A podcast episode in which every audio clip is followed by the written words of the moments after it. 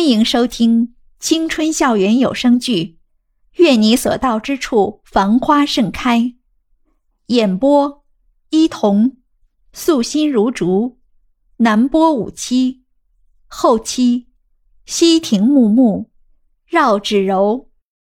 第四十三集，袁依依的脑袋嗡嗡的响，她完全想不起自己应该说什么了。电话那头沉默的数秒后，就听到大块头有些低沉的声音说道：“开门。”然后下一秒，齐雨荣就当着袁依依的面，一脸幸灾乐祸的去开门了。袁依依当时真的恨不得就找个地缝钻进去，或者在大块头进门之前找个地方赶紧躲起来。但是他的如意算盘还没有打响，大块头就不知什么时候已经进了门。而且黑着一张脸站在他旁边，齐雨荣从后面走过来，故意说：“社长，你还没吃早餐吧？这可是你们家依依呀亲手做的，快坐下来尝尝。”说完，还把一片面包抹了果酱递到大块头面前。大块头配合的咬了一口，然后看了一眼齐雨荣，说道：“不错，很好吃。”不过，面包再好吃，好像也没有你今天这个造型有吸引力啊。说完这句话，大块头还时不时的上下打量着齐玉荣，让他全身感到不自在。啊，我的天！他突然摸了摸自己的脸，然后飞快的跑进了卧室里。卧室门被他甩得一声巨响，一旁慢半拍的袁依依这才反应过来。原来齐雨荣刚刚起床洗了头，毛巾还包在头上，并且他早上还没有化妆，这副鬼样子被大块头看到，他心里应该有个袁依依之前一样的心情了吧？大块头看着风风火火闯进卧室门的齐雨荣，不禁笑了起来，然后他回头看了袁依依一眼，又细细端详了一会儿，才说：“依依，我没想到。”你素颜的样子也这么好看。袁一没想到他会这样说，然后猝不及防的一下子就红了脸。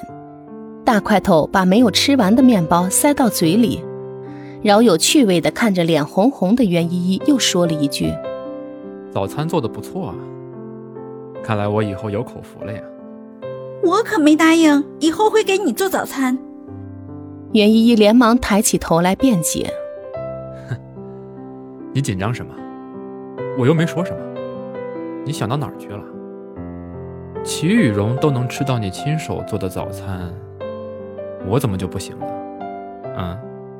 袁依依被他问得无言以对，只能把头别到一边去，不再看他。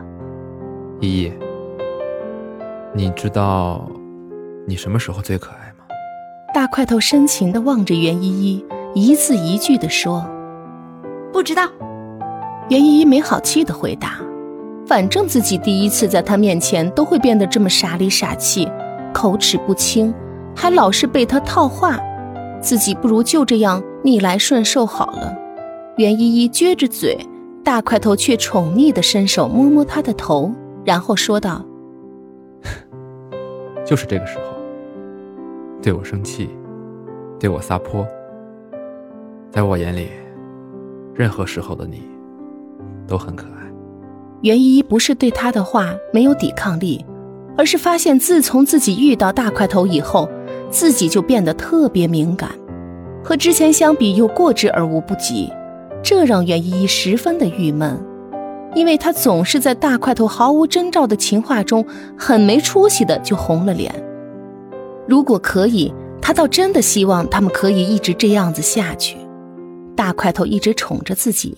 而自己也可以不顾一切的和他在一起，听他说各种情话，都会微微的红的脸。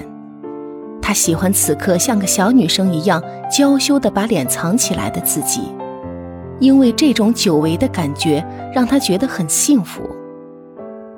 虽说爱情就像是天边易散的花火，只不过是瞬间的绚烂，但是如果真的是那样。